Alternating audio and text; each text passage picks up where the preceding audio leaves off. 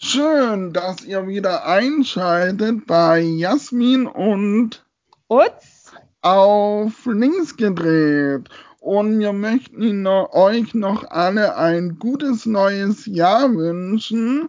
Und heute haben wir einen Gast, wo eine Aktivistin von Ende Gelände ist.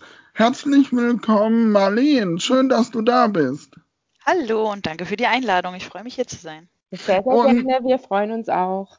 Wir wollten, viele kennen auch das Ende Gelände, aber die wenigen wissen ungefähr, was Ende Gelände so macht. Könntest du das mal in kurzen Worten beschreiben, was Ende Gelände für Ziele hat, was Ende Gelände für Aktionen hat?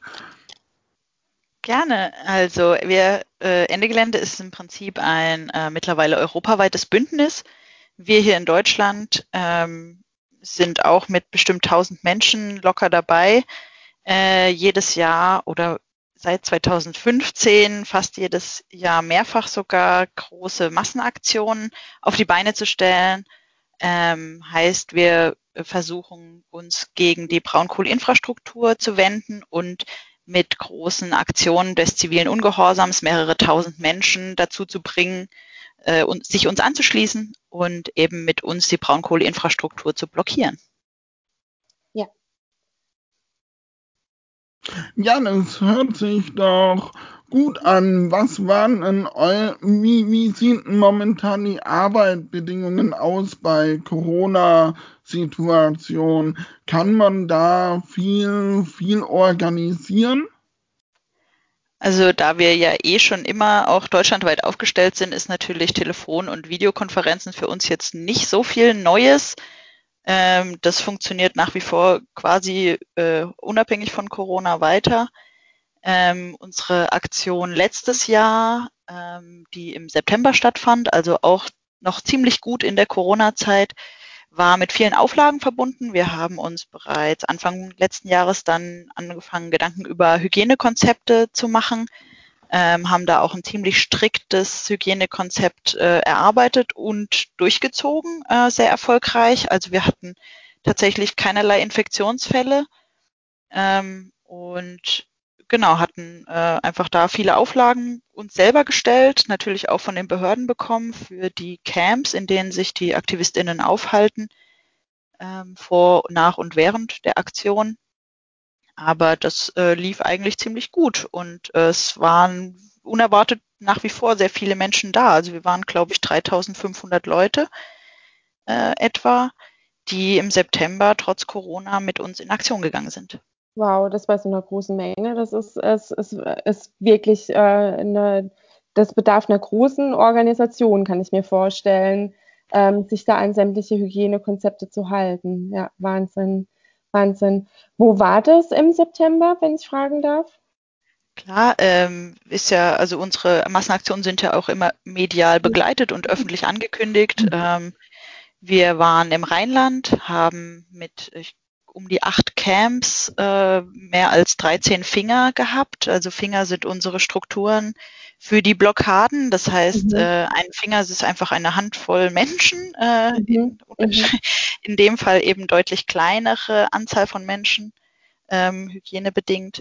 Mhm. Und blockieren dann verschiedene Ziele. Und da gab es tatsächlich sehr gute Blockaden, ähm, vor allem von Gasinfrastruktur, die wir dieses Jahr neu mit auf das Tableau geholt haben, aber natürlich auch äh, Kraftwerke, Kohle, äh, für der Kohleinfrastruktur, also vor allem Braunkohletagebau, Braunkohleförderbänder und auch ja. Braunkohlekraftwerke im ja, Rheinland.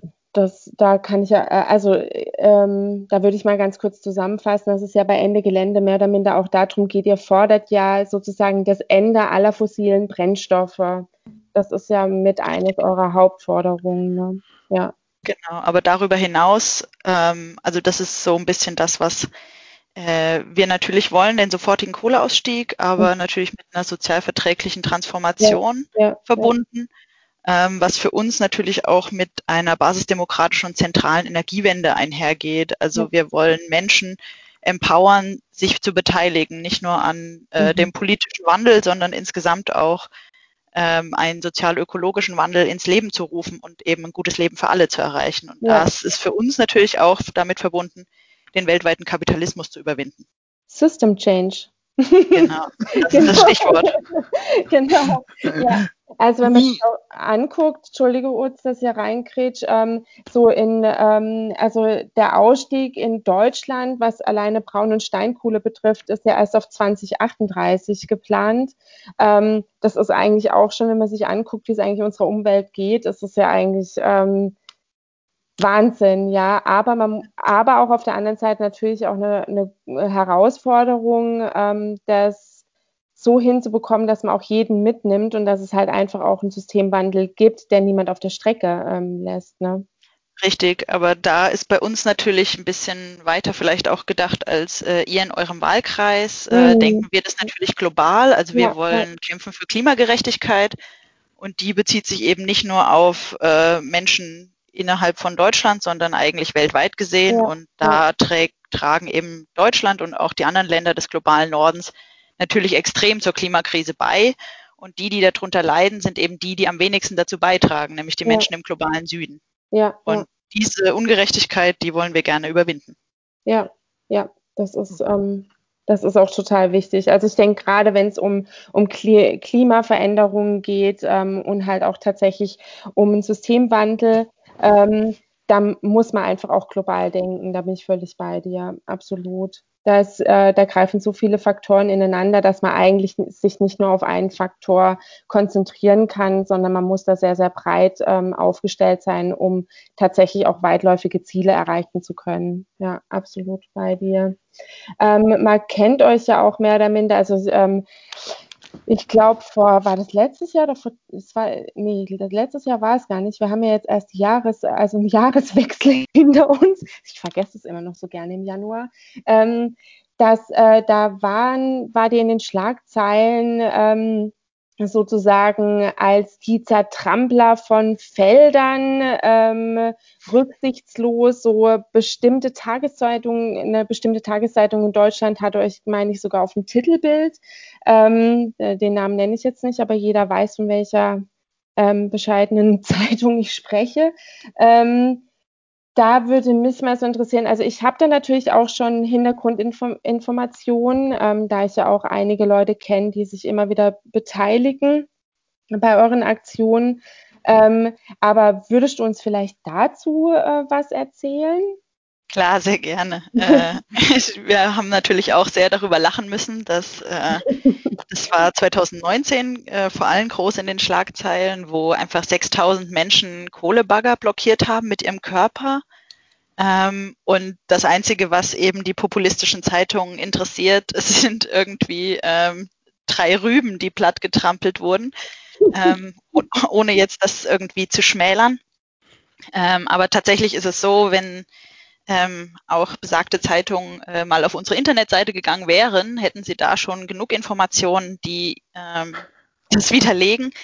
Ähm, also es ist natürlich so, dass wir, ähm, wenn die Finger ausströmen und ihr zu ihrem Ziel hinlaufen, auf versuchen auf Feldwegen zu laufen, was natürlich bei einer Gruppe von 1000 Leuten vielleicht auch nicht ganz so äh, unkompliziert ist, die auf einen drei Meter breiten Feldweg irgendwie zu äh, formieren.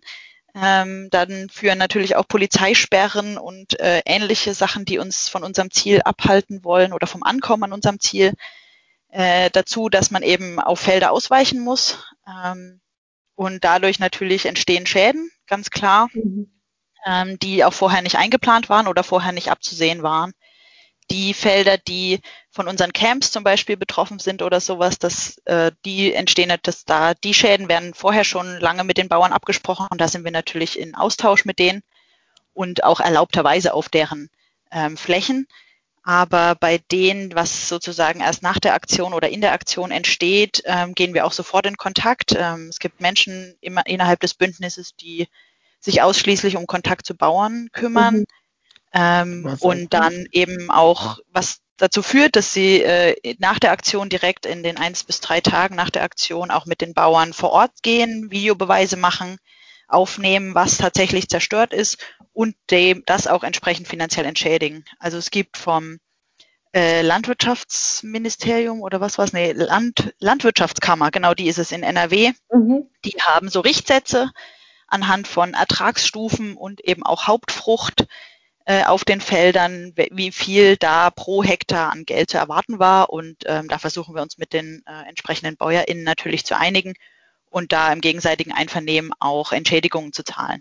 Ja, okay. also, da gibt es auf jeden Fall einen Ausgleich. Das das hört man viel zu selten, dass ihr euch da halt auch einfach einen Kopf drum macht. Ja, das Was wäre ja halt nur, nur gerecht, wenn das ganz klar ähm, auch mal in den Mädchen dargestellt werden würde. Was ja auch wichtig ist, finde ja, ich. Ja, wenn ich noch kurz, sorry, wenn ich gerade so reinkrätsch, ähm, man ihn noch fragen wollte, ähm, Marlene, du hast vorhin gesagt, bei euch kann jeder mitmachen der aktiv sein möchte. Ich wollte dich mal fragen, wie sieht's denn bei Ende Gelände zum Beispiel mit der Inklusion aus? Habt ihr da auch Aktivisten dabei oder ähm, habt ihr da schon Gedanken gemacht oder wie sieht es da generell bei euch aus?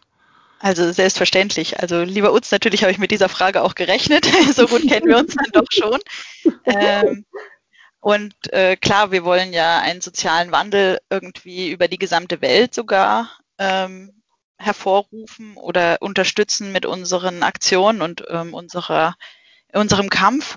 Und natürlich ist es uns super wichtig, da intersektionell Kämpfe zu verbinden. Also ähm, es geht nicht darum, in erster Linie Braunkohlekraftwerke abzuschalten und dann sind alle Menschen glücklich. Nein, es geht darum, dass äh, Feminismus gelebt wird, dass wir eine Gendergleichberechtigung haben. Es geht genauso darum, dass wir eine soziale Gerechtigkeit haben, dass wir äh, Menschen einbinden, die ähm, nicht akademisch ausgebildet sind. Es geht genauso darum, auch Menschen mit Behinderung einzubinden. Und ähm, auch wenn der Begriff Inklusion ja ganz oft eben in den Bereich äh, Menschen mit und ohne Behinderung ähm, integriert wird, geht es ja in Wirklichkeit darum, alle Menschen einzubinden. Also es geht eben um eine nicht exklusive Gruppe, also eine ausschließende Gruppe, sondern wir sind auf jeden Fall sehr inklusiv, ähm, versuchen so weit wie möglich sämtliche Menschen einzubinden, ähm, verbinden dadurch natürlich auch die Kämpfe.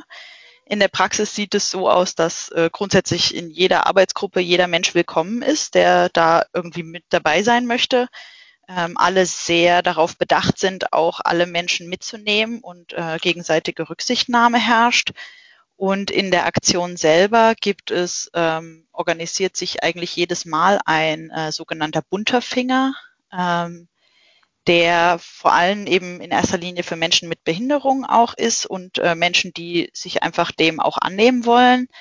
Ähm, nicht, dass wir das Thema quasi aus den anderen Fingern ausschließen wollen oder aus irgendwie, also es ist ja ganz oft so, dass dann wir, wie du mit deinen Behindertenwerkstätten, dann haben wir das Thema ja outgesourced sozusagen. Mhm. Das wollen wir natürlich nicht, aber ähm, einfach der aktivistische Anspruch an den bunten Finger ist natürlich ähm, ein anderer als ähm, an eine sportliche, junge, dynamische Gruppe. Ähm, in dem bunten Finger sind Menschen mit im Rollstuhl, es sind Menschen mit geistiger und körperlicher Behinderung dabei, genauso Begleitpersonen ähm, oder einfach auch Menschen, die äh, sich auch psychisch natürlich nicht dazu in der Lage fühlen, vielleicht so in extremen Polizeikontakt zu gehen. Und deswegen gibt, hat sich dieser Finger so ein bisschen auch entwickelt. Und äh, es endet aber natürlich genauso, dass auch die Rollifahrer auf den Gleisen stehen und blockieren. Also sie sind genauso ein unglaublich wichtiger Teil äh, des Gesamtaktionsbildes wie jeder andere Finger auch. Ja, so ein E-Rolli ist ja auch schwieriger wegzutransportieren wie ein normaler Mensch. Von daher ja. ist das immer ganz ja. gut. Tatsächlich ist es immer witzig zu sehen, wie äh, überfordert die Polizei sich auch im Kontakt mit äh, Barrierefreiheit und sowas anstellt. ja. Das ist jetzt tatsächlich ein Aspekt, den wusste ich auch noch gar nicht von Ende Gelände. Danke für die Info, Marlene. Wahnsinn. Ähm, ich wollte auch noch mal ganz kurz darauf zurückkommen, weil du ja gesagt hast, ähm, äh, ja, du hast vorhin auf deine ähm, oder auf deine, sage ich schon, auf die Homepage von Ende Gelände hingewiesen, dass man sich da sehr viele Informationen runterholen kann. Ähm, da ist mir auch aufgefallen, a, sie ist tatsächlich auch ähm, so aufgestellt, dass sie auf Englisch auch zu, äh, zu lesen ist. Also sie ist ähm, somit ähm, für ganz viele Sprachen zugänglich, also wenn man Englisch kann. Ähm, und was, die meisten Flyer und Materialien gibt es auch noch genau. auf Französisch und Spanisch. Ah, okay, uh. Wahnsinn. Okay, das, das sind jetzt auch tatsächlich neue Infos für mich. Ja, so. ähm, äh, und was uns auch aufgefallen ist, ihr habt auch einen Podcast. Also wir, da wir ja immer wieder darauf hinweisen, dass unsere Podcasts von 20 Minuten immer nur so einen Gedankenanstoß geben können, sich selber über diverse Themen ein bisschen mehr zu informieren ähm, und auch darauf hinzuweisen, dass man manchmal vielleicht einen Eindruck von, von ähm, Aktionen hat, von Gruppierungen und ähnlichem, ähm, die aber sehr oberflächlich tatsächlich sind. Ähm, genau. Und wir halt einfach möchten, dass sich die Leute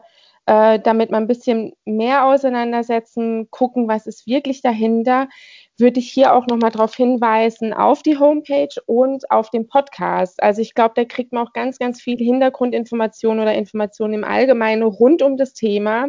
Also weil wir ja auch festgestellt haben, Ende Gelände ist tatsächlich so groß aufgestellt, es tangiert, so viele andere Themen einfach auch, ähm, dass es dass es absolut empfehlenswert ist, sich mal die Homepage anzugucken und sich damit auseinanderzusetzen. Und glaub, auf der die Homepage heißt übrigens ende-gelände.org.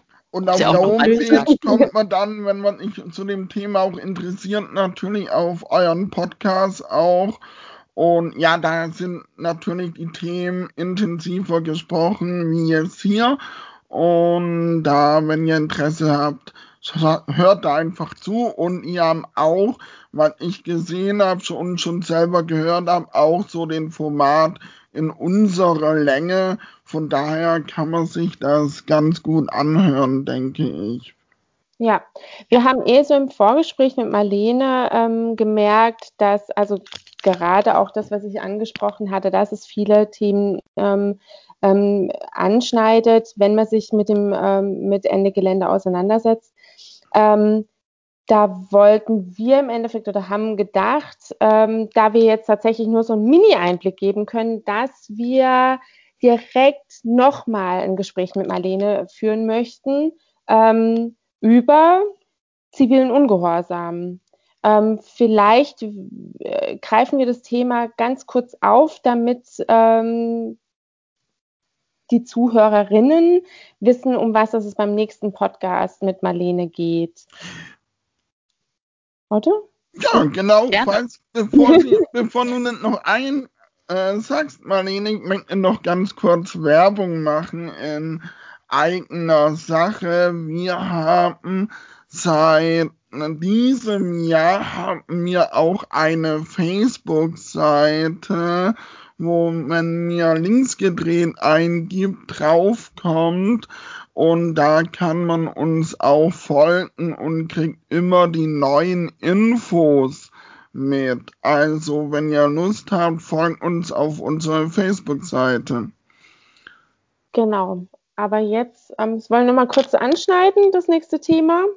Gerne. Also ziviler Ungehorsam ist im Prinzip ja die Aktionsform, die wir als Ende Gelände uns ja. gewählt haben ähm, die aber natürlich schon seit äh, Jahrtausenden existiert quasi. Ich glaube, die ersten Ursprünge sind sogar in der Antike ja. zu finden. Ähm, Gandhi ist großer äh, Kämpfer des zivilen Ungehorsams und es geht eben um die Überschreitung von Gesetzesgrenzen ähm, mit guter Begründung natürlich. Mit guter Begründung, ja. Und da auch Druck aufzubauen ähm, durch eine große Masse an Menschen, ähm, dass die Politik einfach auch zum Umdenken kommt. Genau. Ja.